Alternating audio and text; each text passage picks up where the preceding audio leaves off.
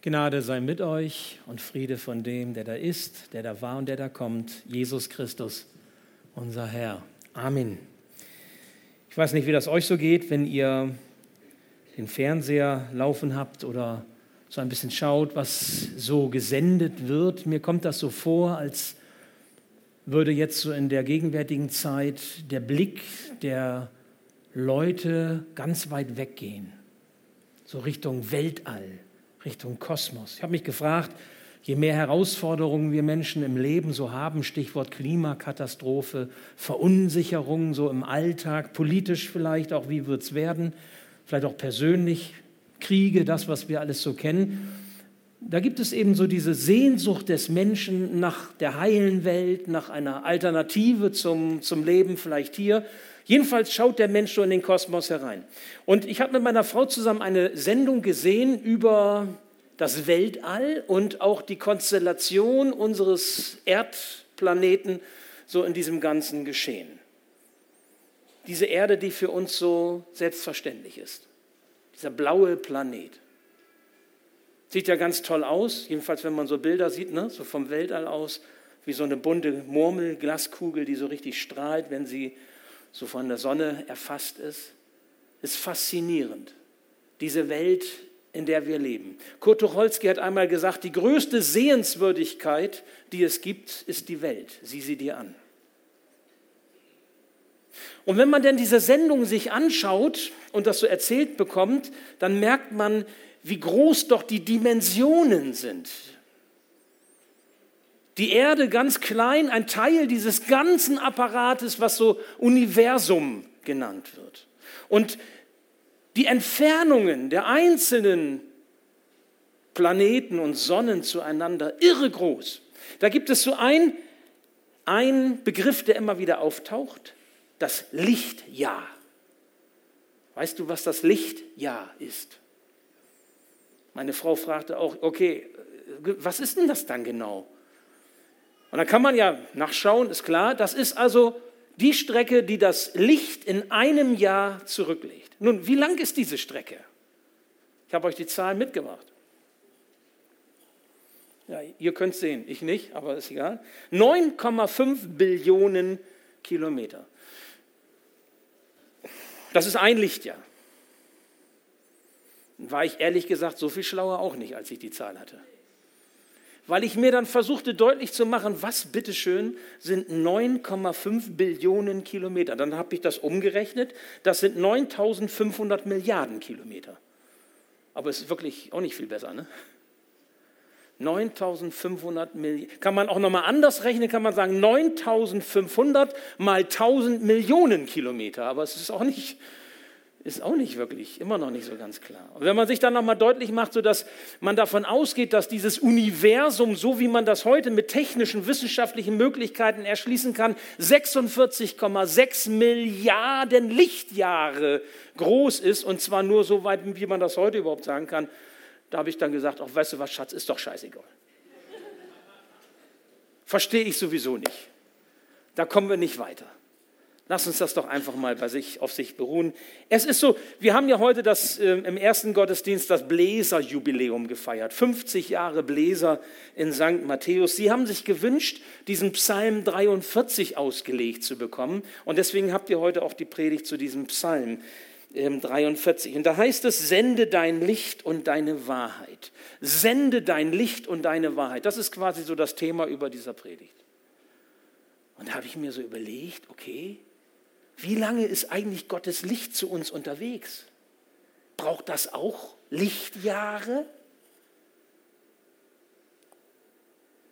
Was nützte uns das Wissen um einen Gott, der Lichtjahre benötigt, um uns zu erreichen?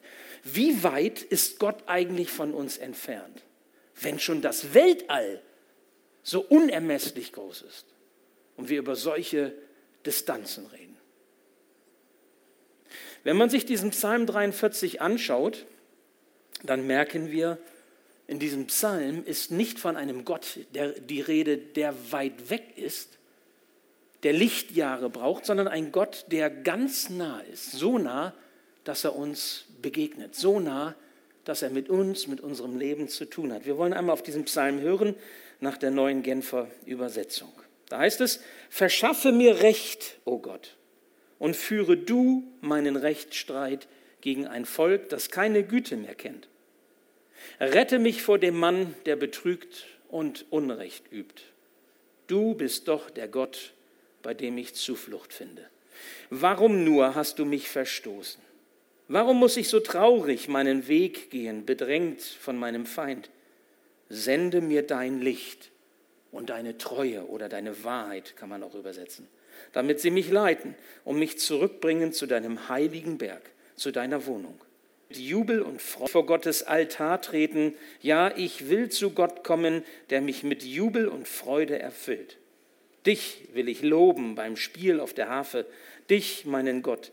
Warum bist du so bedrückt, meine Seele? Warum stöhnst du so verzweifelt? Warte nur zuversichtlich auf Gott, denn ganz gewiss werde ich ihm noch dafür danken, dass er mir sein Angesicht wieder zuwendet und mir hilft. Ja, er ist mein Gott. Ich bete. Ja, lieber Herr, so bitten wir dich darum, dass du dein Wort heute an uns segnest, dass wir hören können, was du uns sagen willst. Lass du es ein Wort des Lebens für uns werden. Sprich in unser Leben hinein und hilf uns, dass wir die Hand ergreifen, die du ausgestreckt hast. Amen. In der Beschäftigung mit diesem Psalm, der nun gewünscht war für diesen heutigen Tag und insbesondere eben für den Go-10-Gottesdienst, das Jubiläum, sind mir drei Hinweise aufgefallen. Hinweise, was es bedeutet, an diesen Gott zu glauben und gleichzeitig eben zu wissen, dieser Gott ist nicht weit weg, nicht irgendwie fern, sondern er ist ganz nah dran. Der erste Hinweis, Glaubende erkennen ihre Bedürftigkeit an. Das ist nicht selbstverständlich. Glaubende erkennen ihre Bedürftigkeit an. Sie anerkennen, dass sie bedürftig sind, okay? Das ist was anderes, als dass ich weiß, ich bin auf Hilfe angewiesen. Das wissen wir alle. Aber ob ich meine Hilfsbedürftigkeit anerkenne Gott gegenüber, ihm sie zugestehe, das ist was anderes. Verschaffe mir Recht, o oh Gott, heißt es, und führe du meinen Rechtsstreit, sagt der Beter in seiner Bitte. Ich meine, ist klar, wer keinen Gott über sich weiß, der nimmt selbst das Heft in die Hand. Wer sich von Gott schon verabschiedet hat in seinem Leben, der versucht selber zu kämpfen für seine Sache. Der muss versuchen, Oberwasser zu behalten bei all dem, was in seinem Leben passiert. Er will stark sein, ja, und er muss sogar stark sein, weil wenn er nicht stark ist, er will ja nicht abhängig sein, dann hat er keine andere Chance. Also er muss stark sein, er muss es irgendwie schaffen, er muss irgendwie durchkommen, er muss irgendwie ja vernünftig sein Ziel, was er sich gegeben hat, auch dann erreichen, weil sonst geht es nicht. Anders der Glaubende. Jemand, der an Gott glaubt, wird sich ganz anders verhalten. Er wendet sich in seiner Not Gott zu. Warum eigentlich?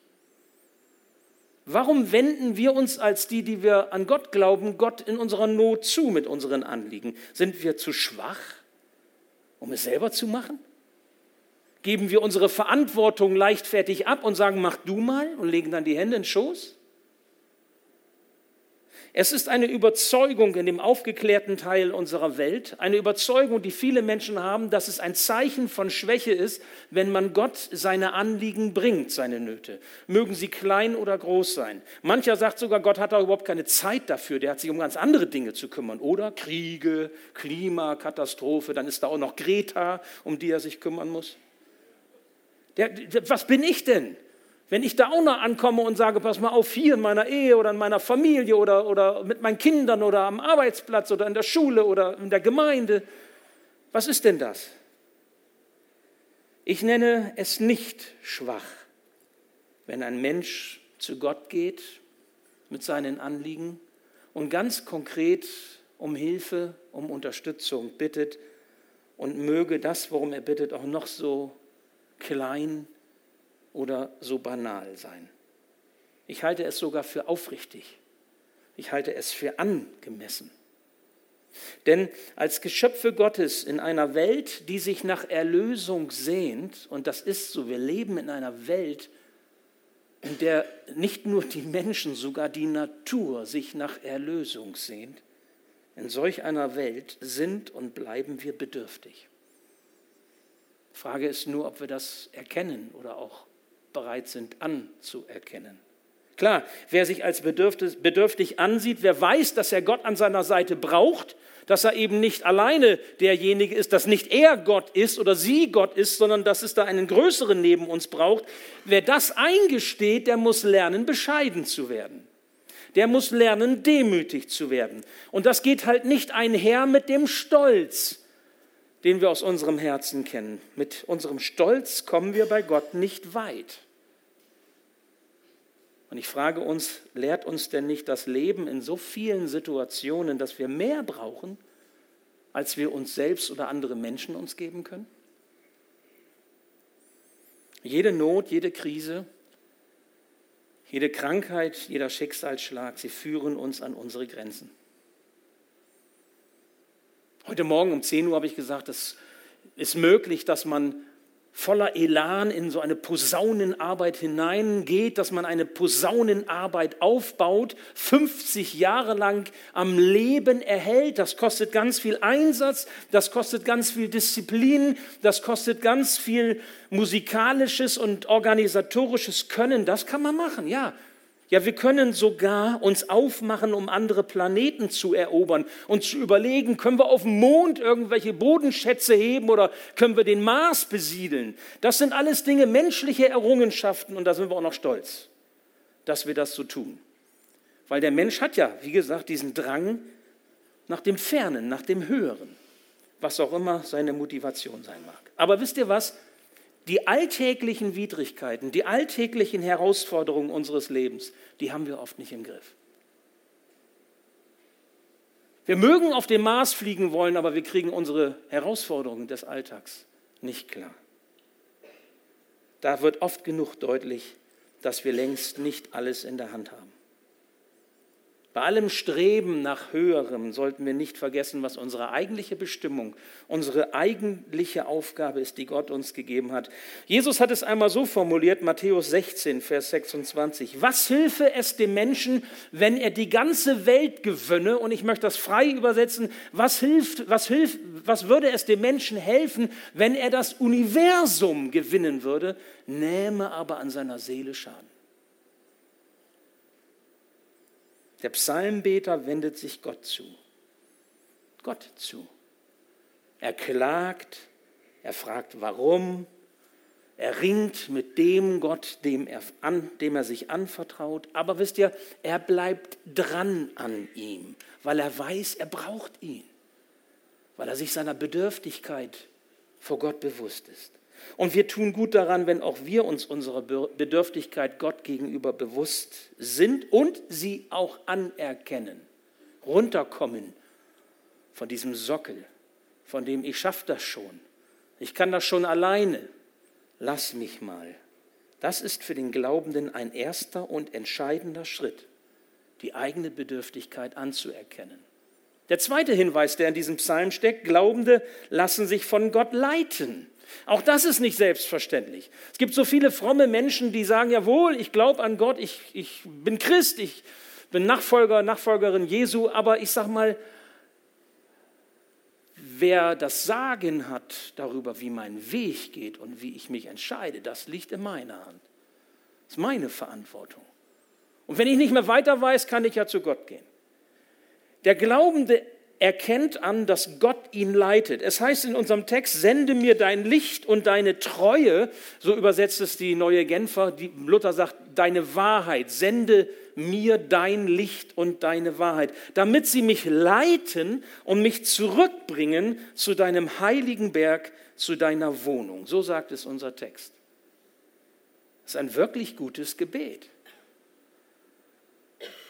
wenn wir täglich beten würden, sende mir dein Licht und deine Wahrheit, dass sie mich zurückbringen zu dir, an deinen heiligen Ort, wo du dich finden kann, um dir nahe zu kommen, um in deiner Nähe zu bleiben, um dich zu erfahren, dich zu erleben. Ein wirklich gutes Gebet. Gott möge uns sein Licht senden, damit wir erkennen, welcher Weg der richtige und der gute ist, hin in die Zukunft Gottes. Wir haben das nicht immer in uns, wir wissen das nicht. Wir haben zwar unsere Gedanken, wir haben unsere Überzeugungen und die können wir auch lautstark verkünden oder, oder innerlich so gewiss machen, aber wir brauchen sein Licht in dem Dunkel unseres Lebens und in dem Dunkel dieser Welt. Gott möge uns seine Wahrheit senden, damit wir unser Leben nicht auf Lügen bauen, sondern auf dem Fundament, das Bestand hat, auch dann, wenn wir einmal vor Gott stehen werden, auch in dem Gericht Gottes.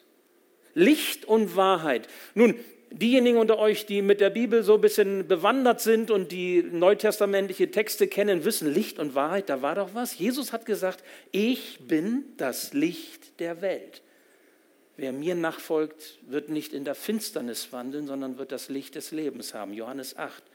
Licht. Jesus sagt, ich bin das Licht. Und Jesus sagt, ich bin der Weg, die Wahrheit und das Leben. Niemand kommt zum Vater, es sei denn durch mich. Ich bin die Wahrheit. Johannes 14, Vers 6. Jesus ist Licht und Wahrheit. In Jesus zeigt Gott uns, dass er treu ist, dass er uns nicht in die Irre gehen lässt. Vielmehr hat er durch Kreuz und Auferstehung den Weg zum Leben freigemacht. Und nun gilt, jeder, der Jesus annimmt als Erlöser, als Retter, der bekommt den Weg freigemacht hin in die Arme Gottes. Er wird beschenkt mit Vergebung seiner Schuld. Er wird beschenkt mit ewigem, unverlierbarem, kostbarem Leben, das ewig hält. Und er wird mit hineingenommen in die ewige Gemeinschaft Gottes. Wisst ihr, als mir das so deutlich wurde, da habe ich gedacht, das ist so viel mehr als alles Streben nach Höherem, nach Universen. Das ist so viel mehr als alles das, was uns die Welt geben kann. Das ist das Teuerste, das ist das Kostbarste und das sollte auch den ersten Platz in unserem Leben haben. Und dann habe ich an eine Frau gedacht aus unserer Gemeinde, eine Frau, die Gott so ganz plötzlich aus diesem Leben abberufen hat. Sie gehörte eher zu den Stillen in unseren Reihen. Und sie war noch nicht in so einem Alter, wo man über das ähm, Sterben so ständig nachdenkt, weil man weiß, irgendwann kommt so dieses Ende. So alt war sie noch nicht. Und wenn man so auf ihr Leben zurückschaut, und ich hatte die Möglichkeit, das so zu tun, dann glich ihr Leben über viele Jahre hinweg einer Suche. Einer Suche nach Glück, nach Geborgenheit, nach Annahme. So wie auch mancher von uns davon in seiner Vergangenheit, in seiner Kindheit zu wenig abbekommen hat. Und darum probierte sie wirklich viele vermeintliche Wege des Glücks aus. Immer auf der Suche nach Frieden. Frieden für ihre Seele, Frieden für ihr Leben. Geld, Zeit, Kraft investierte sie hinein in manche spirituelle, in manche esoterische Aktivität hinein und blieb dabei doch leer in ihrem Herzen. Und diese Sehnsucht, die sie umtrieb, blieb unerfüllt. Durch manche Lebenskrise musste sie sich kämpfen und auch die geliebten Menschen an ihrer Seite konnten ihr nicht das geben, was sie eigentlich brauchte. Ja, wie denn auch? Weil sie ja selber auf der Suche sind, weil sie selber ihre Sehnsucht haben. Wir können nicht von anderen Menschen erwarten zu bekommen, was nur Gott uns geben kann. Das ist eine Überforderung. Und dann entdeckte sie diesen lebendigen Gott selbst ganz direkt, ganz persönlich und zwar ganz nah dran und nicht mehr weit weg. Sicherlich, sie kannte ihn schon irgendwie von früher. Wir alle haben ja das eine oder andere von ihm gehört. Wir haben das eine oder andere mit ihm vielleicht auch erlebt. Und doch ist er für den einen oder anderen vielleicht auch von uns eher fern und nicht so wirklich nah. Eben eher so, wie das ein Hiob oder im Buch Hiob eben heißt, Hiob 42, ich hatte von dir vom Hörensagen vernommen, aber nun hat mein Auge dich gesehen. Es ist ein Unterschied, ob ich etwas höre, mir etwas denke oder ob ich es erlebe, ob ich es erfahre, ob es mir nahe kommt. Und so begegnete sie Jesus. Jesus wurde für sie wie das Licht Gottes auf ihrem Wege. Jesus wurde für sie wie die Wahrheit Gottes für ihr Leben. Er war der Weg hin zu Gott. Und auf einmal tat sich hier ein Weg auf, wo sie die Nähe Gottes erfuhr den nahen Gott, nicht den fernen, der irgendwo weiter oben sich verbirgt und wo wir religiös, philosophisch versuchen, irgendwie religiös in die Nähe Gottes zu kommen, auf so einer frommen Leiter immer höher zu krabbeln. Nein, auf einmal war er ganz nah. Und das veränderte ihr Leben grundlegend. Und dabei geschah das, wonach sie sich immer bei all der Suche ihres Lebens gesehnt hatte. Sie fand endlich ihren Frieden. Ein Frieden, der im Leben hielt und ein Frieden, der sogar noch hineinreicht in die Ewigkeit. Und das wusste sie. Dieser Friede veränderte sie so sehr, dass auch ihre Kinder, ihre Freunde, ihre Wegbegleiter das ihr abspürten und das merkten. Sie war noch mitten im Leben, mittendrin in dieser Welt und doch irgendwie schon an ihr Ziel angekommen. Ein Ziel, nach dem sich so viele Menschen sehnen. Wie heißt es in unserem Text? Sende mir dein Licht, Gott, deine Treue, damit sie mich leiten, damit sie mich zurückbringen zu deinem heiligen Berg, zu deiner Wohnung. Wisst ihr, darum geht es. Das ist das Entscheidende im Leben. Und dann hat der Herr über Leben und Tod sie zu sich gerufen, ganz plötzlich, völlig unverhofft von einer Sekunde auf die andere, einfach so. Aber viele, die sie kannten, sagten laut oder leise, ihre Suche nach Leben war schon beendet, bevor sie starb. Ihre Suche nach Leben war schon beendet, bevor sie starb, weil sie durch ihren Glauben an Jesus bereits ans Ziel angekommen war. Sie wusste um die Geborgenheit bei Gott.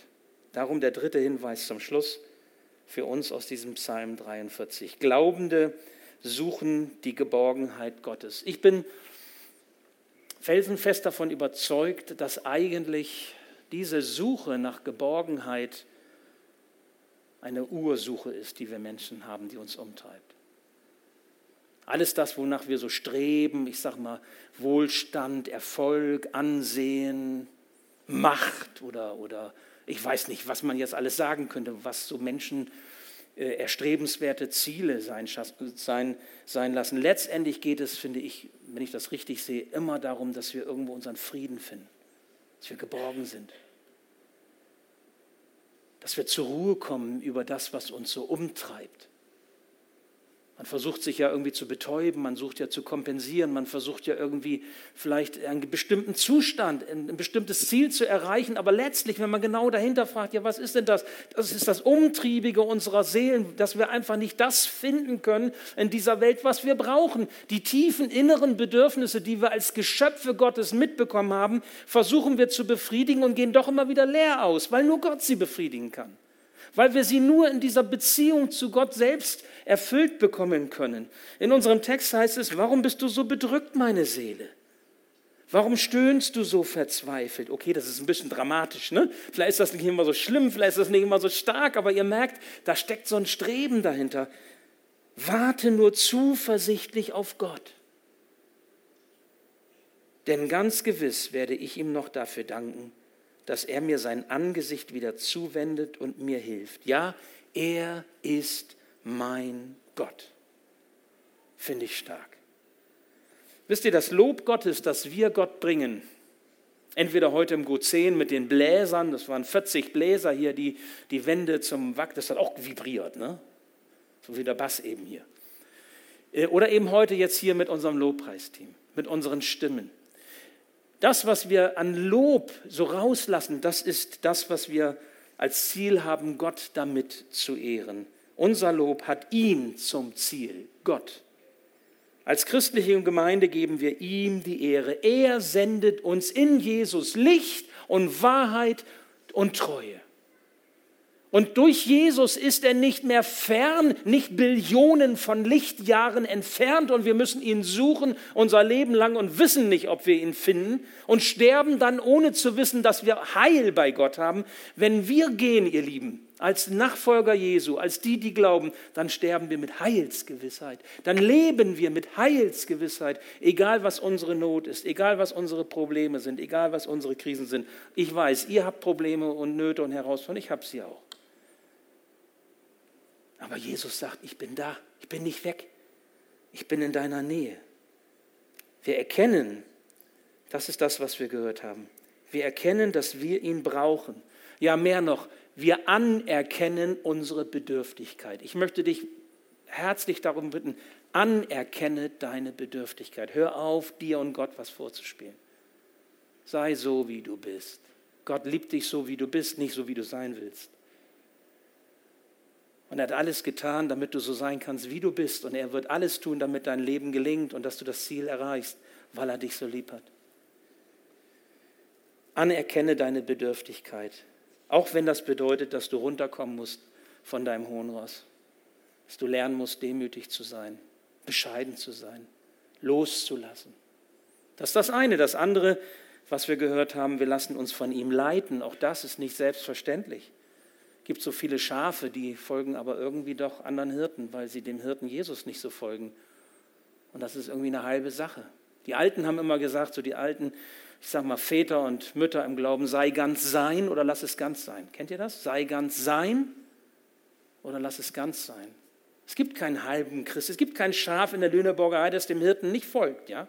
Jetzt, wo wir Wölfe haben, schon lange nicht mehr. Das ist gefährlich. Und Christen haben auch Wölfe. Versuchung, Anfechtung, und den Bösen, der versucht, uns ein Bein zu stellen. Und Gott lässt manches zu, Gott verhindert nicht alles. Es ist wichtig, dass wir mit dem Hirten zusammenbleiben, damit die Richtung stimmt und wir nicht verloren gehen. Wir lassen uns von ihm leiten. Und das Dritte, wir lassen uns die Geborgenheit schenken, die er für uns bereithält, die es nirgendwo sonst zu finden gibt. Glaube nicht, dass du diese Geborgenheit, nach der du dich sehnst, irgendwo anders finden kannst.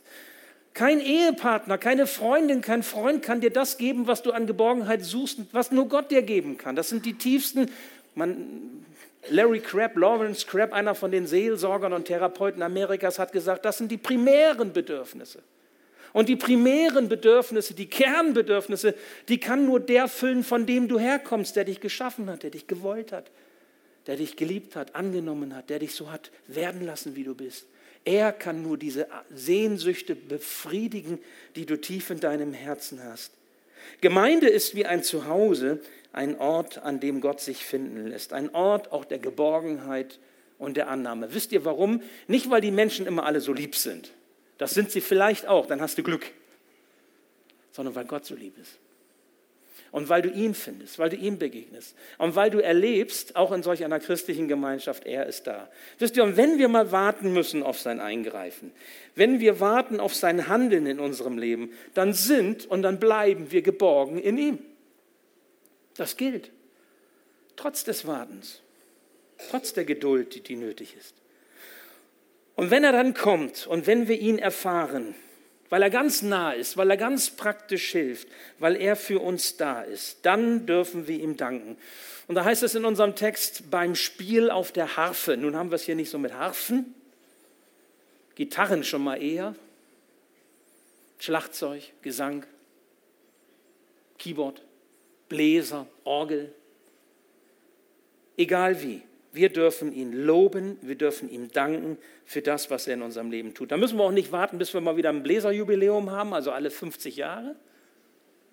Das können wir auch jeden Sonntag erleben und von mir ist auch jeden Tag davor und dazwischen. Ja, weil Gott da ist. Warte nur zuversichtlich auf Gott. Das sagt er dir heute.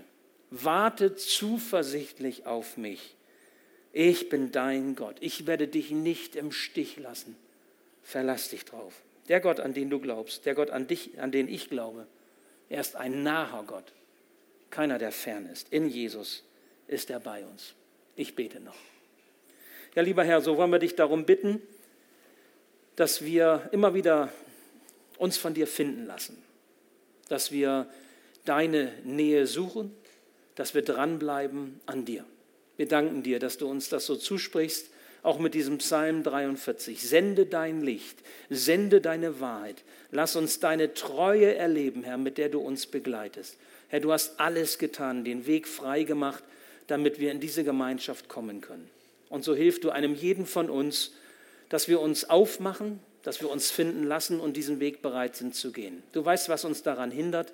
Du kennst unsere Gedanken, unsere Vorlieben, unsere Wünsche, unsere Sehnsüchte. Herr, und wir dürfen erkennen, dass wir dich zuallererst über alles brauchen. Und so hab Dank, Herr, für dein Wort, das du uns heute gesagt hast. Segne es an uns. Amen.